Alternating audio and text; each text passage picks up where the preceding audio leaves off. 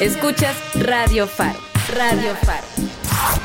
La radio comunitaria y diversa del oriente de la ciudad.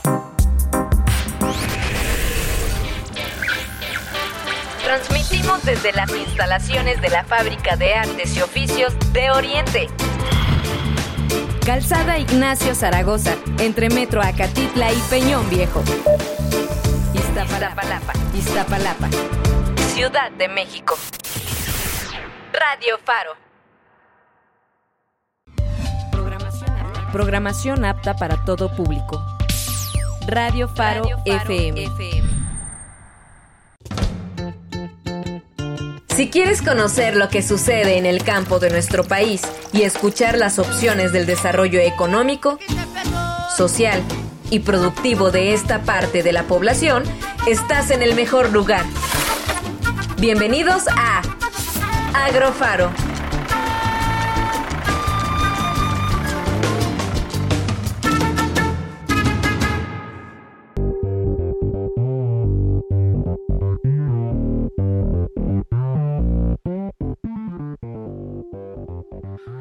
Hola, hola, buenas tardes a todos, a todos nuestros escuchas. Estamos en nuestro segundo programa de Agrofaro.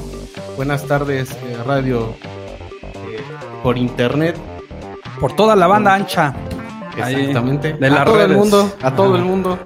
Y pues bueno, hoy, hoy tendremos un programa bastante entretenido, ya saben, eh, tendremos nuestras entrevistas.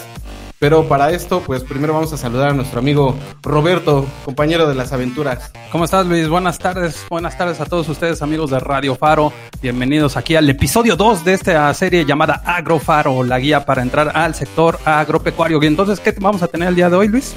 Pues bueno, hoy vamos a tener eh, algo referente a los proyectos agropecuarios para la soberanía alimentaria, que fue un tema que nos estuvieron pidiendo el, el Sí, bastante. programa pasado. Bastante nos pidieron, entonces vamos a dar un poquito el contenido que vamos a tener el día de hoy, los efemérides, las noticias, la entrevista que vamos a tener con nuestro invitado del día de hoy, pues con esta relación a la soberanía alimentaria. Esperemos contar con su asistencia.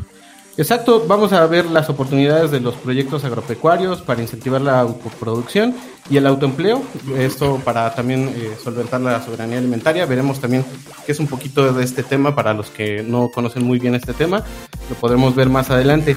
Pero pues bueno, eh, como en este programa ya lo saben, nosotros somos comunidad, nosotros somos eh, cultura también y pues referente a eso vamos a presentar nuestra primera canción. ¿Cómo ve? Claro que sí, como no, vámonos directamente con la música para ambientar este programa. Exacto, vamos a presentar la canción, se llama Coco, es de Celso Duarte y regresando les damos una pequeña reseña de este tema. Gracias.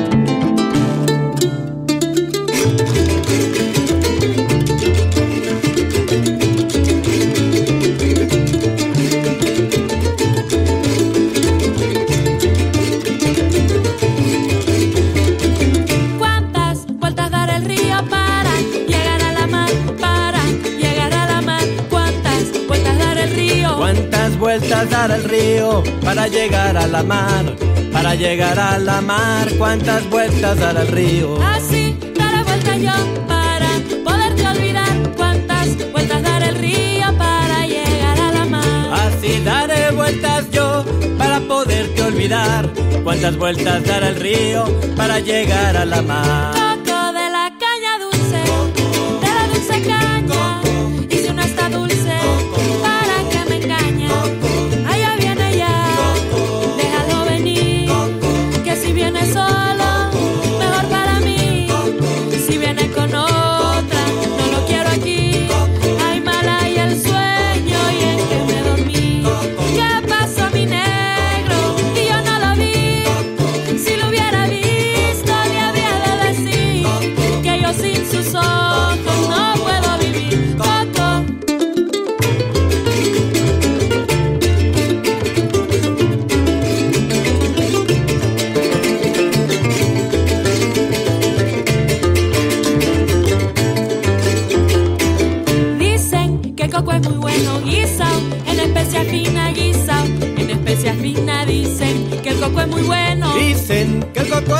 Bueno guisao, en especia fina guisao, en especia fina dicen que el coco es muy bueno. Pero yo digo que no, que es más buena la gallina, que es más buena la gallina, pero yo digo que no. Pero yo digo que no, que es más buena la gallina. Dicen que el coco es muy bueno, guisao en especia fina. Coco debajo del puente, como que le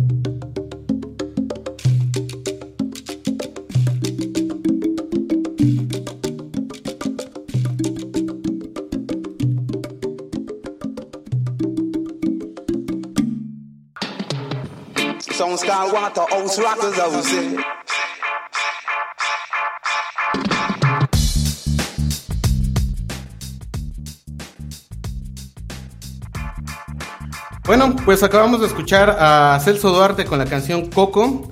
El, este, es, Celso Duarte, es un músico paraguayo mexicano que se desempeña como intérprete de arpa paraguaya y arpa jarocha mexicana y también como cantante. Duarte ha trabajado con, con músicos reconocidos como Lila Downs desde 1998 y ha colaborado con artistas como Plácido Domingo, Marisa, Julieta Venegas y Susana Vaca. Junto a su banda se ha presentado en el Carnegie Hall y en el 2016 lanzó su primer álbum como solista llamado De Sur a Sur. Bueno, a pesar de su juventud, tiene una larga y reconocida carrera en los Estados Unidos, Europa y México. Pues bueno, como podemos ver, eh, Celso Duarte pues es bastante experimentado en lo que hace y pues la Muy canción conocido, estuvo- muy estuvo bonita. muy buena, ¿no? Muy buena, muy animosa. Así, para empezar bien este, este día, ya sea el martes que nos puedan estar escuchando en vivo o el día jueves en el día de la retransmisión.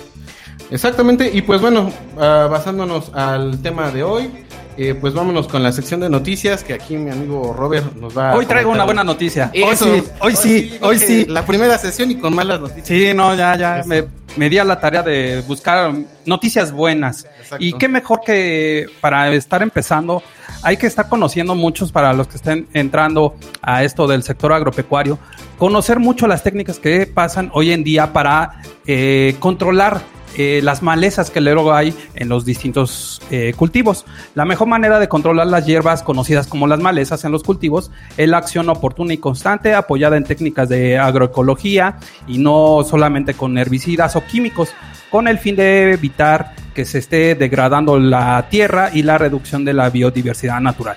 Pues algunos especialistas destacan que al ser las malezas muy competitivas, pues, o se muy resistentes ahí a este tipo de, herbicidas o de químicos, pues dificultan el crecimiento de otras plantas, ¿no? De ahí que el control que uno debe de estar empleando para que las plántulas de los distintos cultivos eh, puedan tener el mejor fruto, pues deben de tener las capacidades para poder controlarlo, ¿no? Ya sea manejar eh, adecuadamente las eh, el uso de los herbicidas, si es en alguno de los casos, como les decimos, en alguno que otro producto, eh, ver la posibilidad de las labores culturales hoy en día, que son las prácticas, la cosecha, la, germinación, el riego, todos esos elementos que nos van a estar ayudando para que también el suelo y el agua, que es uno de los elementos más importantes, Luis, hoy en día para esto de la soberanía alimentaria, eh, tener tanto el suelo como el agua en la disponibilidad y con el mejor uso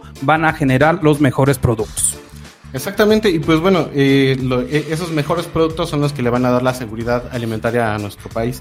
Hay que aclarar que pues la seguridad alimentaria eh, es la autosuficiencia de los alimentos para cada país. En este caso, pues nosotros eh, tenemos que asegurar estos alimentos para que no tengamos que estarlos comprando todo el tiempo, ¿no? Entonces, Exactamente. eh, eso es bastante interesante, ¿no? Y Lo que- otro de los aspectos que hay que estar considerando hoy en día para lograr una autosuficiencia alimentaria, pues hay que estar contemplando toda la inclusión de todos los sectores productivos y sociales, ¿no? Exactamente. Así como la transición de los distintos sistemas agrícolas y alimentarios sustentables. ¿Qué significa esto? Que, estemos haciendo la rotación pertinente del cultivo acorde al tipo de suelo y al tipo de clima, ¿no? También al tipo de lugar en donde se vaya a estar eh, realizando este tipo de actividades. Y obviamente, pues también, lo que hacen muchos los especialistas, las dependencias gubernamentales, pues estar disminuyendo o, en su caso, no utilizar eh, las semillas transgénicas, que pueden tener beneficio, pero ahora sí que el sabor y eh, la calidad, pues no va a ser distinta, ¿no? Y pues muchos han dicho, los, los especialistas, que México tiene los conocimientos y la tecnología para lograr esa soberanía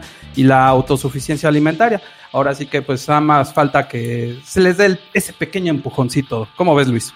Claro, claro, pues ahora sí que todos tenemos que estarnos apoyando, como lo decíamos también en el primer programa, pues todos, eh, eh, eh, el trabajo de la seguridad alimentaria, como el de reutilizar, como el de disminuir residuos y todo lo que nosotros estamos aquí eh, pues visualizando en los programas, pues es trabajo de todos, no es trabajo nada más de una dependencia, no es trabajo del gobierno, no es trabajo de una comunidad o una asociación civil, sino también de todas las personas.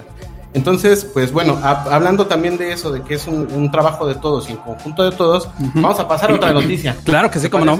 Pues bueno, la unidad de tecnologías que se creó en el 2009 para vincular con la sociedad la, la investigación desarrollada en el Instituto de Investigaciones en Ecosistemas y Sustentabilidad, esto de, por parte de la UNAM, pues bueno, creó una, una estufa llamada Patsari. Y pues bueno, la CEP está utilizando este modelo para... ¡Ájale! ¿Qué se le cayó? Nada, nada, nada, estoy vivo, estoy vivo. Ok, este, pues bueno, es- está utilizando este modelo para pues, poderlo dar a conocer en las comunidades. La CEP está utilizando esto, que pues bueno, hay que recordar que en las comunidades rurales, pues es muy común el uso de eh, la leña como combustible, no tanto el gas.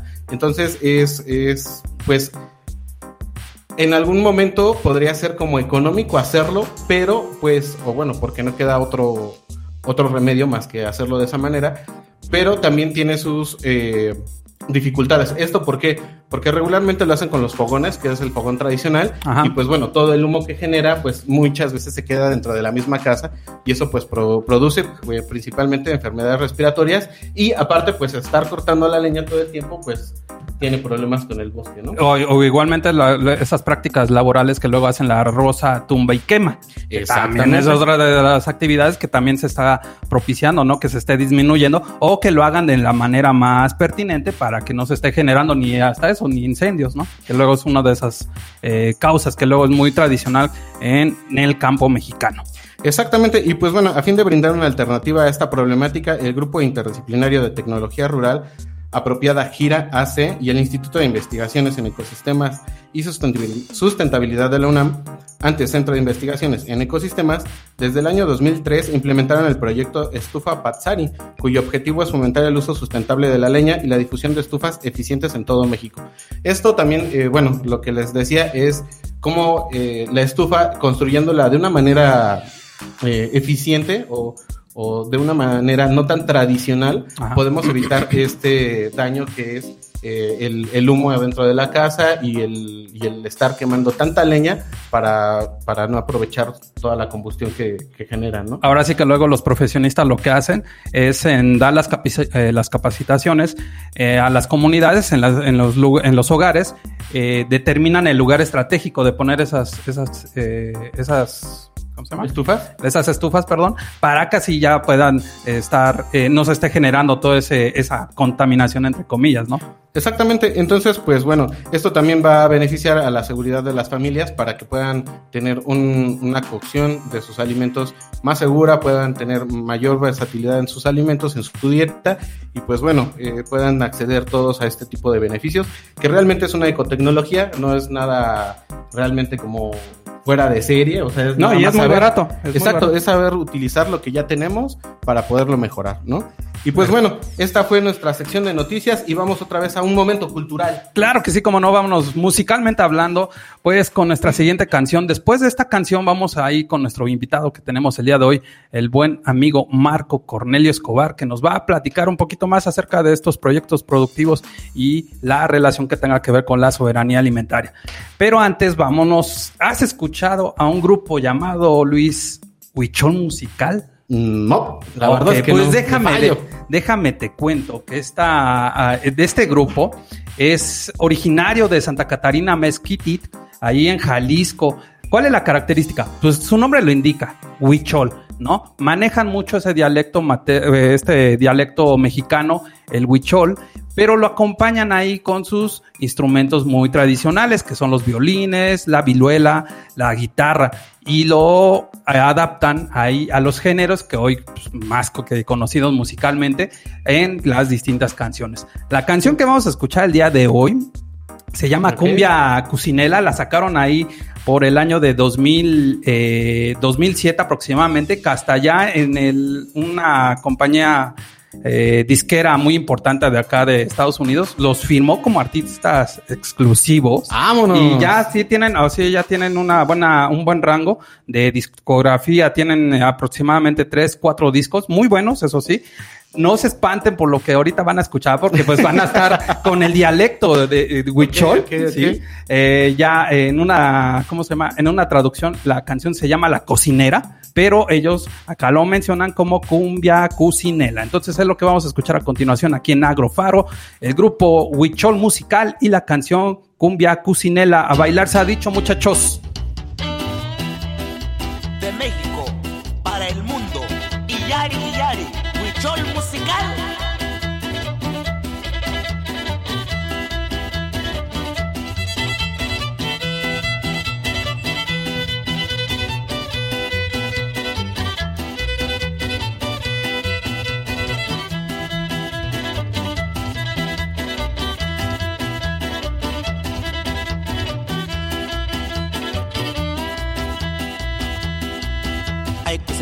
whip at my good with my lima pamuya mate chalu papate wargare ema kwitara etsoera ya umiana kamechi taunya chuli japanu wasi ya teniva ikam a ima kataku kutasele pamutaina ya umiana kamechi taune na kusinela tuse tuse pine pine pine petu pine akuchu pa asauta na kusinela Salud Cucinela. Vamparios.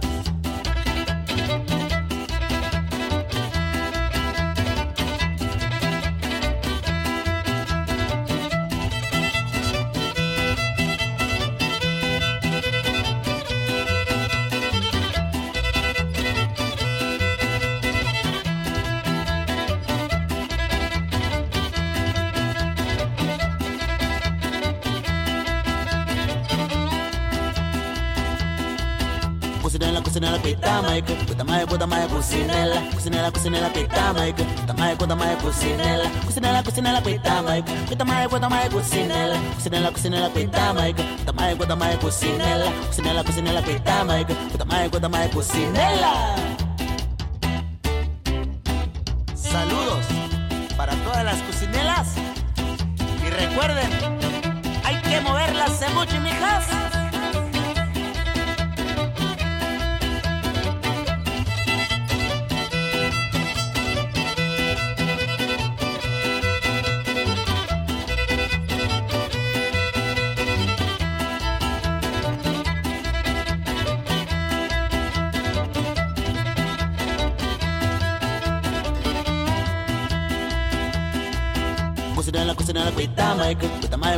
cocinela, cocinela, cocinela, coitada, Mike. Tá mais aguenta mais cocinela, cocinela, cocinela, coitada, Mike. Aguenta mais aguenta mais cocinela, cocinela, cocinela, coitada, Mike. Tá mais aguenta mais cocinela, cocinela, cocinela, coitada, Mike. Tá mais aguenta mais cocinela.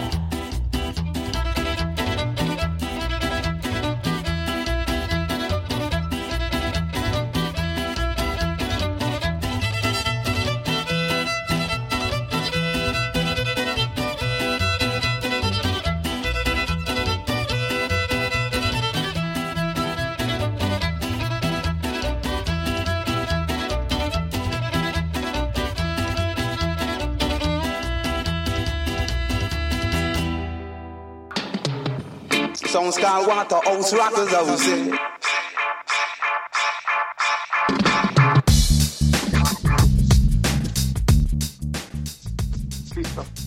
Ah, acabamos de escuchar a este grupo llamado Huichol Musical. Su rola. Hoy nomás ese rolón, Luis. Oye, ese cumbión. Cumbión, cumbia cocinera, lo que acabamos de escuchar aquí en Agrofaro. Bueno, pues vámonos con nuestra sección de entrevistas. Aquí vamos a darle la bienvenida al buen amigo eh, Marco Amisaday Cornelio Escobar, que nos está haciendo favor de, eh, de estar aquí con nosotros. Marco, saludos, ¿cómo estás? Hola, muy buenas tardes, eh, mi estimado Luis y Roberto. Un gusto. Muchos saludos. Gracias, sobre todo por aquí aceptar nuestra invitación para estar aquí en este programa y que nos des ahí eh, tu perspectiva, tus actividades, a qué te estás dedicando hoy en día. Sí, eh, miren mis estimados, hoy en día eh, pues tengo la oportunidad de estar como técnico, eh, técnico administrativo para la Sociedad Agrícola Forestal y Pecuaria eh, Rancho Camperos. Mi función específica es el manejo, es la producción y comercialización eh, de un invernadero de jitomate. Eh, también estoy, eh, así es, también estoy activo como coordinador en el primer grupo de desarrollo aeroespacial de la Facultad de Estudios Superiores Aragón y en, en el área de planeación y estrategia, como ya, ya comentaron en su programa anterior sobre nuestra formación multidisciplinaria, pues nos permite también eh, desarrollarnos en otro tipo de proyectos, no precisamente del sector eh, agropecuario. Sin embargo, dentro de este grupo de desarrollo aeroespacial, ya lo estaremos hablando eh, más adelante, estoy a cargo de un área de investigación sobre agricultura en el espacio. Órale, muy interesante. A ver, la pregunta indiscreta. Eh, me estás diciendo que tienes muchas actividades para... ¿Qué edad tienes? Porque es... Bueno, Sí, la edad que yo ve- tengo bueno, al menos eh, ahorita- son 20 años. No, vi- fíjate, para esa edad Uy, no. y todas las actividades que estás haciendo es, la verdad, es mucho logro, sí, mucho entusiasmo que de tu parte que estás realizando y la verdad, mis respetos y mi, ahora sí que mis, este, mis completas eh, envidias, eh, la verdad, de las buenas, eh, de las Mira, buenas. nosotros apenas estamos haciendo un programa de radio. Y con trabajos. Y con trabajo. Ni nos sale bien. No, Exacto. el mérito es para todos. No, Bueno, bueno Marco, eh, pues bueno, nos estabas platicando un poquito de todos tus proyectos, de todo lo que has estado haciendo. Y pues bueno, a- uno de los más interesantes que a mí me pareció fue sobre Aragón Space y toda esta parte. Entonces, no sé si nos puedes platicar un poquito más de cómo es eh, esta parte de la agricultura, cómo se vincula la agricultura con toda esta parte del espacio y el proyecto que tienes. Sí, claro. Eh, como verán, últimamente eh, se ha estado hablando mucho sobre la carrera espacial. Pero esta carrera espacial eh, tiene eh, en connotación un punto clave que es la soberanía alimentaria, ¿no? La seguridad alimentaria. Y no solo estamos hablando de eh, viajes interestelares, de habitar otro planeta, estamos hablando de cómo lo vamos a hacer, qué nos espera dentro de un futuro. Según la empresa de desarrollo aeroespacial más importante de Estados Unidos, eh, que es SpaceX. Eh, su director, su cofundador, eh, Elon Musk, asegura que para 2050 habrá ya habitando en Marte 200 mil personas. Ahora nos preguntamos, estas 200 mil personas, ¿cómo van a alimentarse? No estamos hablando de la forma de alimentos o del tipo de envasado.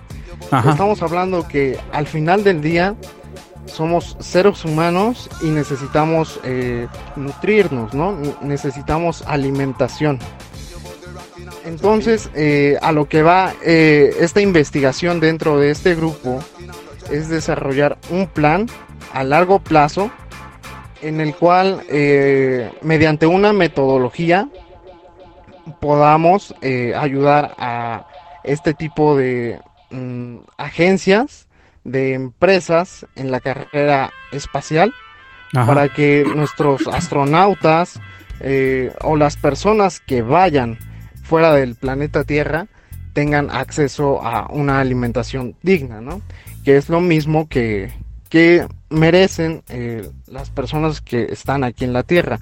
Pero bueno, ahí ya vamos con la con el derecho a la alimentación, la seguridad alimentaria y la soberanía alimentaria, ¿no?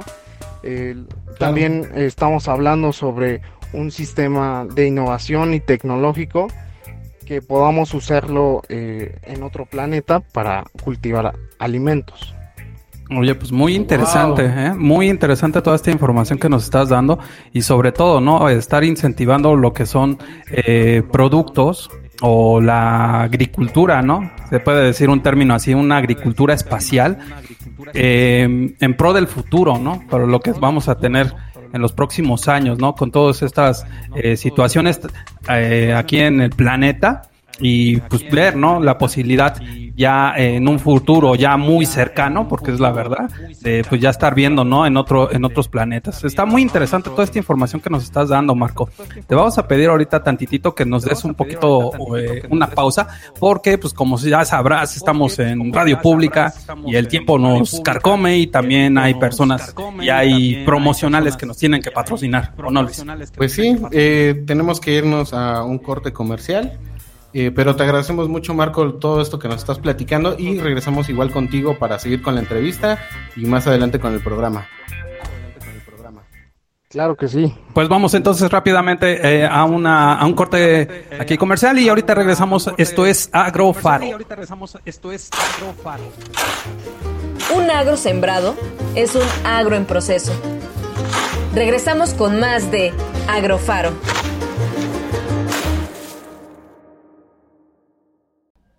Somos Radio Comunitaria.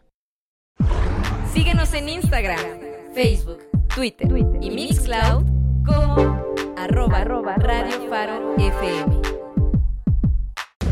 ¿Cómo la ves, perro?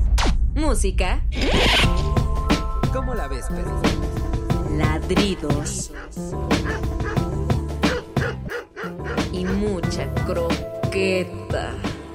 Programa donde los perros hacen filosofía. ¿Cómo la ves, perro? Producimos cultura todos los viernes de 4 a 5 de la tarde en esta su, estación, la más perrona, Radio Faro.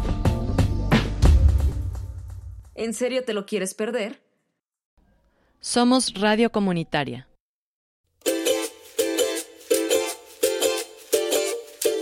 Cosechando ideas, conocimiento y oportunidades. Continuamos en Agrofaro.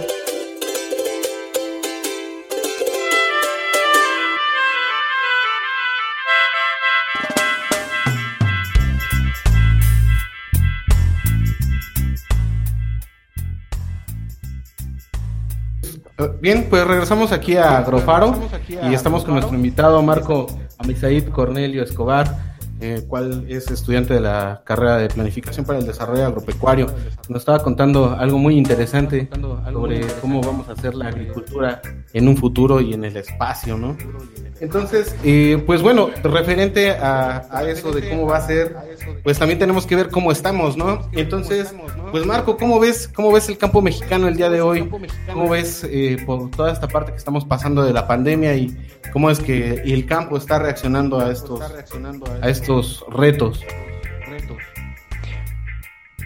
Sí, mi estimado Luis, yo creo que debemos ser eh, específicos.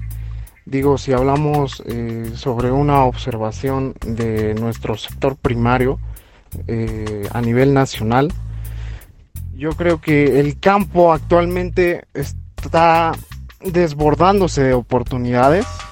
Eh, la mentalidad de nuestros productores, de nuestro sector, está cambiando hacia la innovación, eh, hacia eh, la sostenibilidad y hacia la sustentabilidad, donde tratamos de producir más con menos. Y, y yo creo que nuestro campo está eh, en el auge, donde va a renacer, donde está renaciendo, ¿no?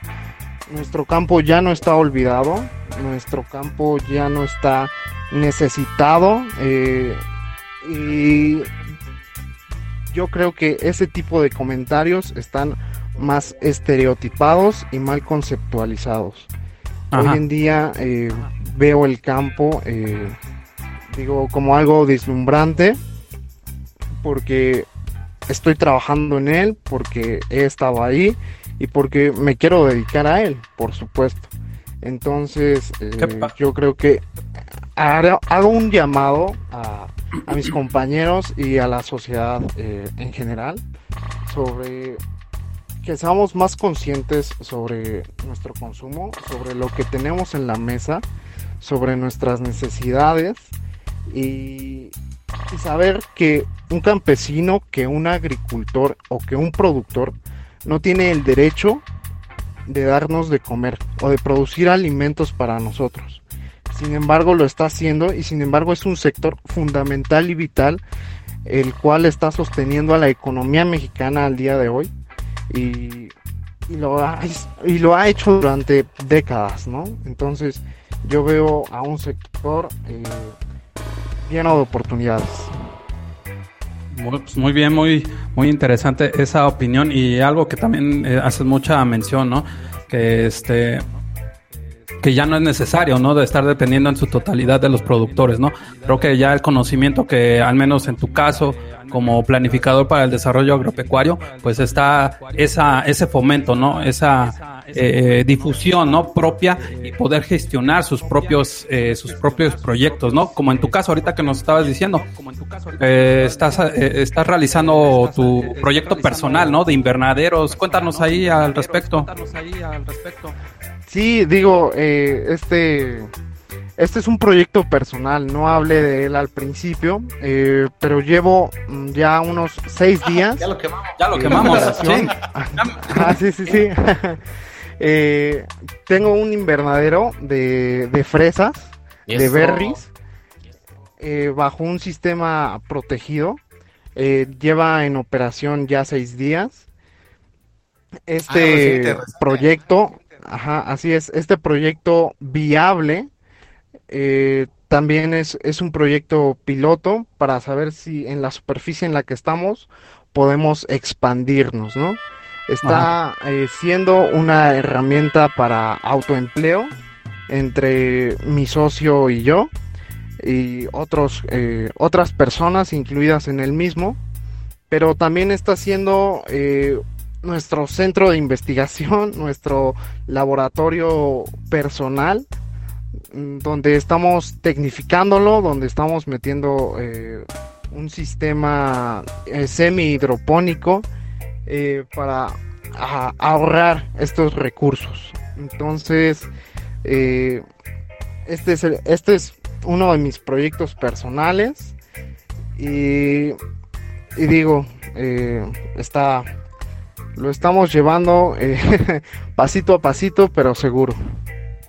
No, pero así está bien, fíjate, por decir, ahí es lo, lo- lo que tú estabas diciendo, ¿no? O sea, cómo se tienen que asociar las personas, cómo eh, ustedes hacen su autoempleo y pues bueno, es una manera de asegurar alimento para otros, ¿no? Ya está, ya tendremos que probar aquí la- las fresas de Marco. Sí, sí, sí. Cómo no. no, ahí, ahí nos, este, nos avisas Claro cuando sí. ya tengas la cosecha para darle aquí salida también.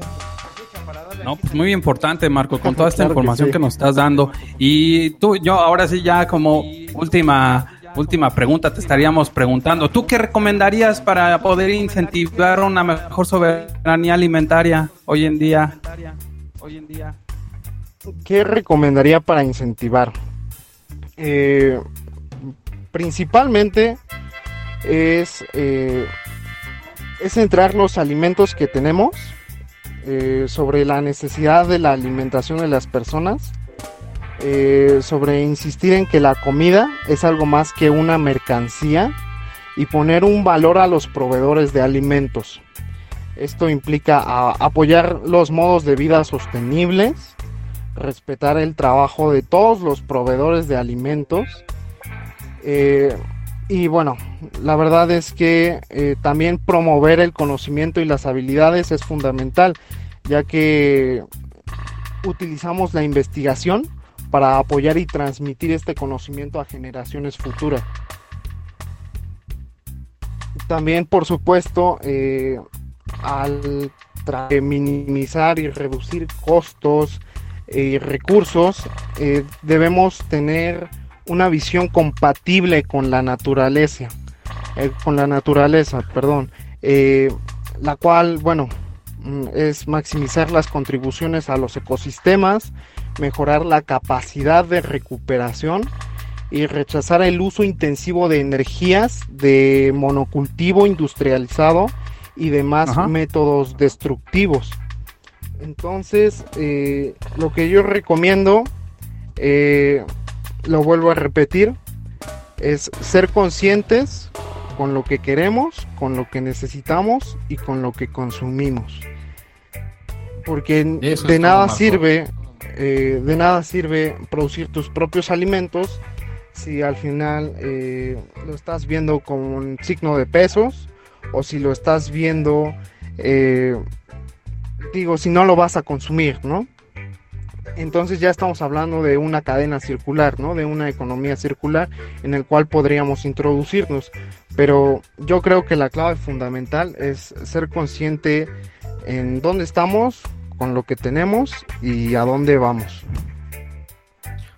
Exacto, Marco. Pues bueno, lo que nos dices pues es muy real, es muy cierto, es algo que tenemos que estar fomentando entre toda la comunidad, sobre todo de, de, de estudiantes y de, de personas que se dedican a este sector, ¿no?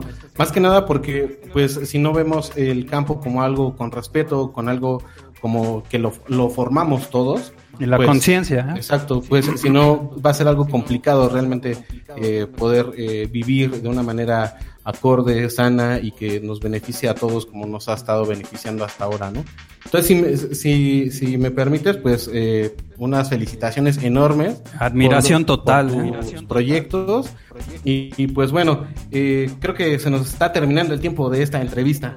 Sí, hay ahora sí que agradecerte, Marco, por esta, este tiempo que nos estás brindando, darnos tus puntos de vista, esta información muy importante que nos estás brindando. Y ahora sí, pues también difundirte, si quieres, este, dónde te podemos contactar, si queremos hacer nuestro proyecto ahí de invernaderos, quiero saber ahí más de las técnicas de la fresa, pues, ¿dónde te puedo ubicar? ¿Dónde te podemos localizar? Sí, claro que sí. eh, Puedo darles mi correo. Eh, Claro, personal, Claro que sí, claro que sí. eh, Que es marco eh, punto cornelio punto es arroba gmail punto com. Bueno, por este medio, cualquier sugerencia, cualquier atención que, que necesiten, pueden contar conmigo lo hago de la mejor manera, eh, no estoy buscando ser remunerado, yo creo que todos debemos tener la oportunidad. Ya, ya lo dijiste, la palabra clave. ya, la palabra clave. A ver, entonces, yo creo a ver, que todos tenemos una vez. A ver, entonces es marco.cornelio.es.gmail.com. Así es. Perfecto. Así y bueno, la verdad es que todo un honor eh, habernos sintonizado, poder platicar un rato y espero que mm, todos pudimos sacar provecho de algo, ¿no? Claro que sí. Claro que sí. Y pues bueno, muchas gracias Cornelio por estar con nosotros y vámonos a otra sección que es eh, la cultura otra vez, ¿no? Regresamos con la cultura y con otra cancioncita. Esta cancioncita viene por parte de Cultura Profética se llama Árboles y bueno, eh, la escuchamos y regresamos a unos comentarios.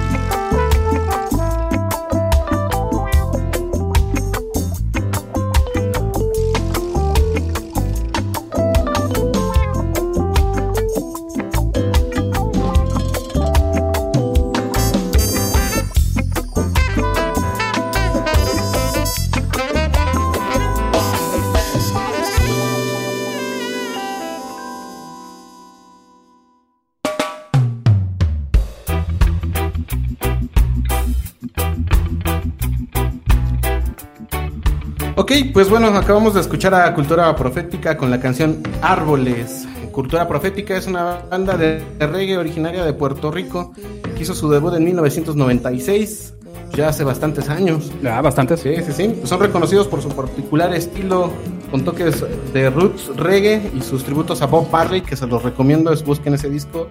Está muy bueno. Y una discografía, pues obviamente rica en exploraciones sonoras. Digo, no, está, pues, no están ustedes para saberlo, pero pues yo sí para contarlo. Eh, aparte de todo esto, pues soy músico, entonces Cultura Profética sí fue una de las bandas. No, digo el gol de que es músico. Sí, sí, sí. Ese plus. Digo, este, pues fue una de las bandas eh, más influyentes que, que- que- que encontré en este ritmo del reggae y el ska cuando estuvimos ahí. Y pues bueno, la canción fue, es la canción número 11 del disco Diario, lanzado en el 2002. Y pues bueno, espero que les haya gustado Bastante, esta, ¿eh? esta cancioncita. Como pueden eh, escuchar aquí amigos de Agrofaro, pues lo- la intención es también no estar eh, transmitiendo o estar programando música tan comercial, tan común, ¿sí? La intención también pues está también difundiendo eh, música no tan conocida, música independiente y que también sobre todo igualmente ahí a las recomendaciones que luego nos están haciendo por eh, las redes sociales, pues también ahí ustedes díganos qué canción vinculada a nuestra temática de Agrofaro, pues también la podemos estar programando para todos ustedes en las próximas emisiones. Ok, y pues bueno, vámonos a otra sección que son las efemérides y para eso tenemos la... Ay, nuestra gustada sección de efemérides, pues déjenme les cuento, pues no sé, Luis, ¿quieres decir la, la del día, ah, el día que pasó, el pasado domingo? Ah, domingo. domingo. Sí, sí, sí, sí. Bueno, está bien. Entonces vamos a ver. Fue el Día Nacional del Manatí en México. Fue el 7 de septiembre. Y pues bueno, el manatí es el herbívoro acuático más grande del mundo. Al nacer mide poco más de un metro y pesa solamente 30 kilos. Al llegar a la edad adulta, estos pacíficos animales llegan a pesar casi media tonelada y medir casi 3 metros y alcanzan una edad promedia de dentro de los 50 y 60 años. Históricamente su distribución abarca todos los estados del Golfo de México, desde Tamaulipas hasta la costa de Quintana Roo. Tiene mejor vida que yo, ¿eh? Pues sí, la verdad, tiene más perspectivas. De, Dice, la conservación del manatí y los ecosistemas costeros en los que vive es una actividad que durante 30 años ha requerido un trabajo en conjunto con la Comisión Nacional de Áreas Naturales Protegidas y con grupos académicos, gobierno federal, estatales y de la sociedad civil organizada para obtener conocimiento biológico, participación social, aplicación de la ley e implementación de acciones y estrategi- estrategias de conservación. Esto por el Día Nacional del Manatí en México. Oye, muy interesante. Y pues déjame te cuento que el día 9 de septiembre, o sea, ahí para los que nos estén eh, escuchando, el 9 de septiembre se conmemora el Día Mundial de la Agricultura. ¿Cómo ves, Luis? No, pues está muy bien, está muy bien, ya. pues ya más festejar. preciso. Pues, ¿qué significa esto? Pues que la agricultura implica el cuidado y el manejo de lo que hemos estado hablando, ¿no? De elementos importantes como el suelo, el agua, la vegetación, para satisfacer las necesidades de todos nosotros, ¿no? Y ahorita, como eh, recordando acá eh, parte de la entrevista que tuvimos con nuestro buen amigo Marco, pues ver esa, esa actividad, ¿no? La agricultura no es nada más plantar la semilla en la tierra, ¿no? Sino darle el cuidado pertinente, ¿no? alcanzar todas las eh, expectativas que pueda tener un producto, ¿no? Y cómo podemos llevarlo a las próximas generaciones, poder generar esos hábitos, ¿no?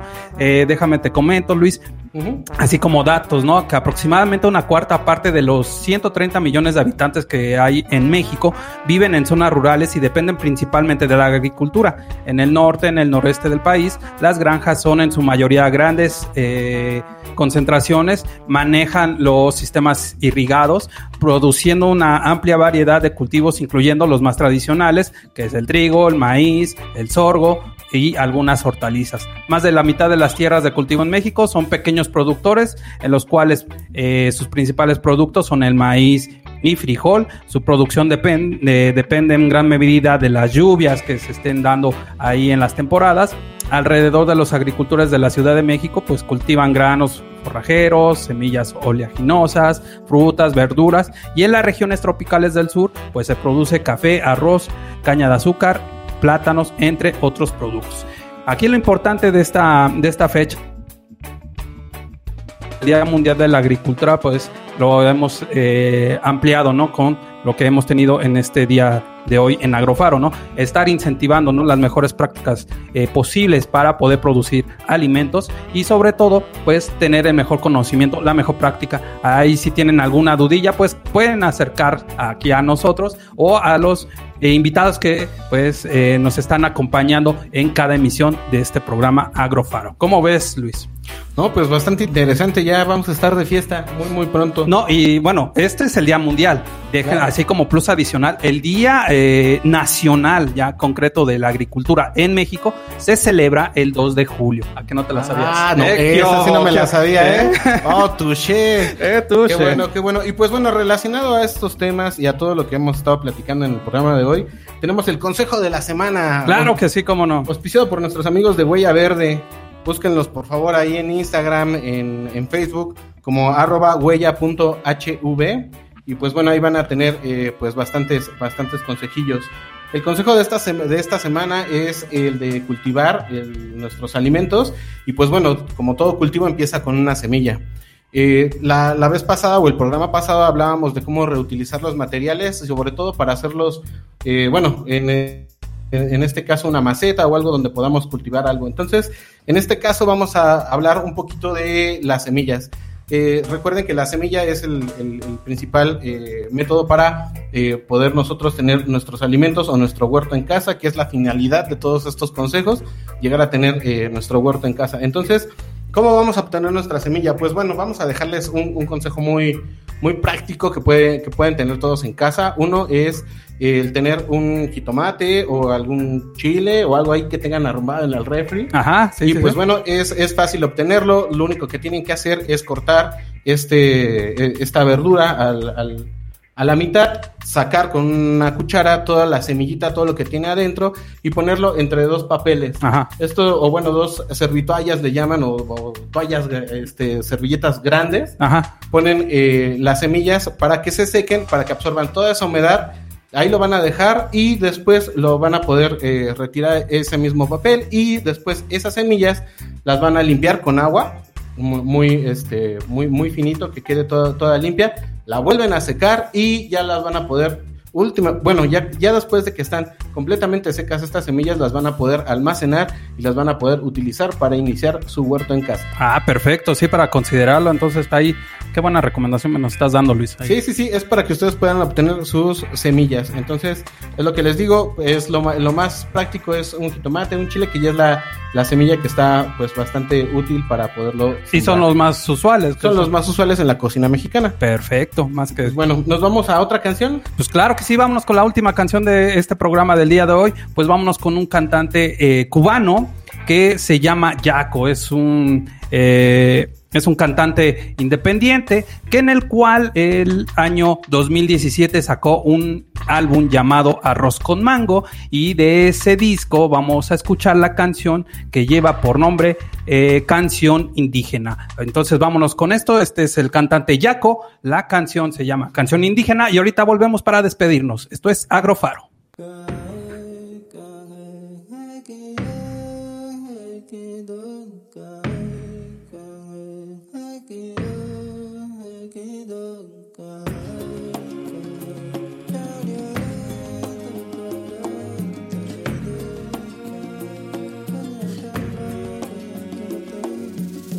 Soy de aquí, esta es mi tierra, desde la cuenca del río hasta la sierra. Cada hoja, cada rama, cada raíz forman parte de mi huerto que es tu país. Yo soy de aquí, esta es mi raza, este techo de hoja de palma es mi casa. Esta laguna, este hormiguero, esta guatusa está ladrando su agujero. Este peñón, esta bajura, esta dulce melodía que es mi cultura. Esto que me quitas, esto que te doy, yo sigo siendo nato de donde estoy. En la cascada que cae de la montaña, mis mujeres lavan y mis hijos se bañan. Estos sembradíos donde cultivo es mi hogar, es en donde vivo.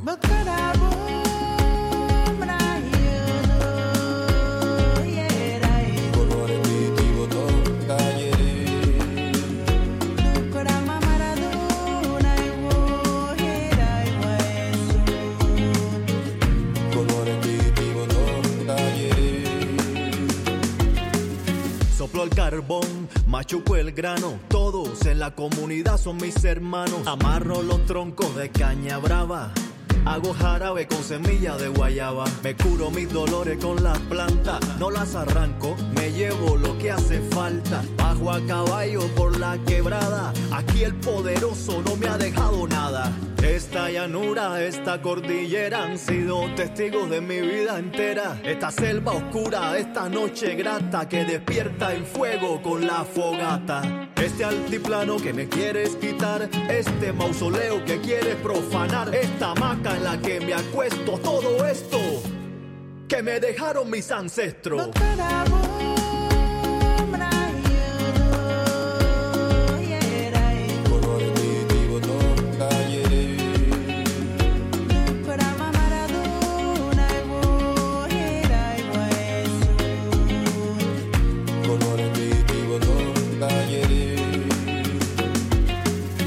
Cargo saco sobre mi cabeza. Yo adoro lo que tú no, la naturaleza. Siembro maíz, hago sopa de frijol. Me acuesto cada noche cuando se acuesta el sol. Mi mujer se teje su propia falda.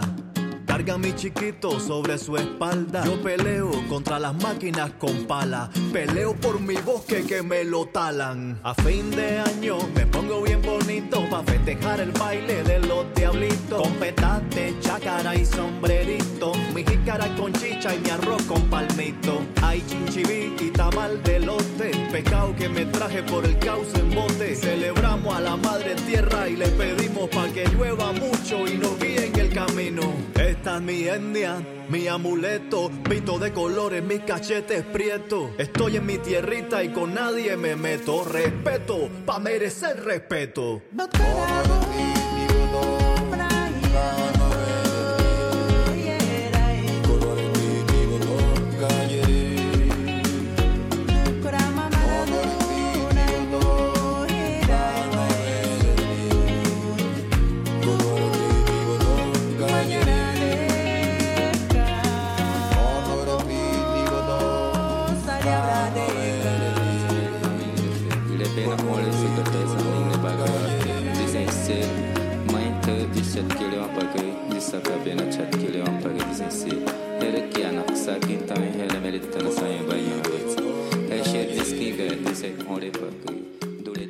Ah, acabamos de escuchar la canción indígena a cargo de Yaco. Ahí lo pueden, si les llamó la atención, si quieren entrar a este artista cubano, pues busquen, ya saben, su streaming de confianza musicalmente hablando. Pues ya con esta canción vamos a dar por terminada la sesión del día de hoy, este episodio 2 de Agrofaro. No sin antes agradecerles a todos ustedes el favor de su atención por habernos escuchado el día de hoy. Ya saben, nos pueden estar ubicando en nuestras redes sociales. ¿Cuáles son, Luis? Pues bueno, nos pueden encontrar en Facebook como Agrofaro Radio y asimismo también en, Instagram. Eh, ahí también estamos subiendo algunas publicaciones y sobre todo, sobre todo lo que más les interesa, supongo a todos ustedes, las dinámicas para poderse ganar unos paquetes de semillas que nuestros amigos de Huella Verde nos hicieron el favor de, de brindarnos para todos ustedes. Entonces, eh, como, como el día jueves tenemos una repetición, nos vamos a esperar a que las personas que nos hagan el favor de escucharnos el día jueves, pues puedan escuchar el programa y posteriormente estaremos publicando la dinámica. Así que muy, muy, muy, muy atentos a esa publicación. Entonces, al el jueves, después de las 11 de la mañana, nos pueden estar escuchando. La retransmisión de Agrofaro es jueves a las 10 de la mañana. Entonces, a las 11 ya ah, eh, pueden participar en la dinámica para obtener semillas patrocinadas por Huella Verde. Exacto, y pues bueno, otra vez les repetimos nuestras redes, Agrofaro Radio en Facebook o en Instagram, y con nuestros amigos de Huella Verde es arroba huella.hv. Pues bueno, y creo que es todo por el día de hoy. Pues muchas gracias a todos ustedes por habernos sintonizado. Ya saben, recuerden, este programa en vivo lo pueden estar escuchando los martes a las 5 de la tarde, los jueves en su repetición a las 10 de la mañana. Muchas gracias ahí a Felipe que estuvo en los controles como siempre apoyándonos y pues sigan en la sintonía de Radio Faro. Muchas gracias Luis. Gracias Roberto, gracias Faro de Oriente, gracias Ciudad de México, gracias Mundo Internauta y gracias a todos ustedes por escucharnos y adiós.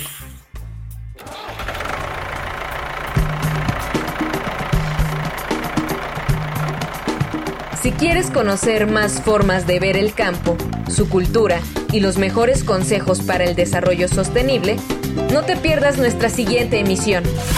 Esto fue Agrofaro. Hasta la próxima.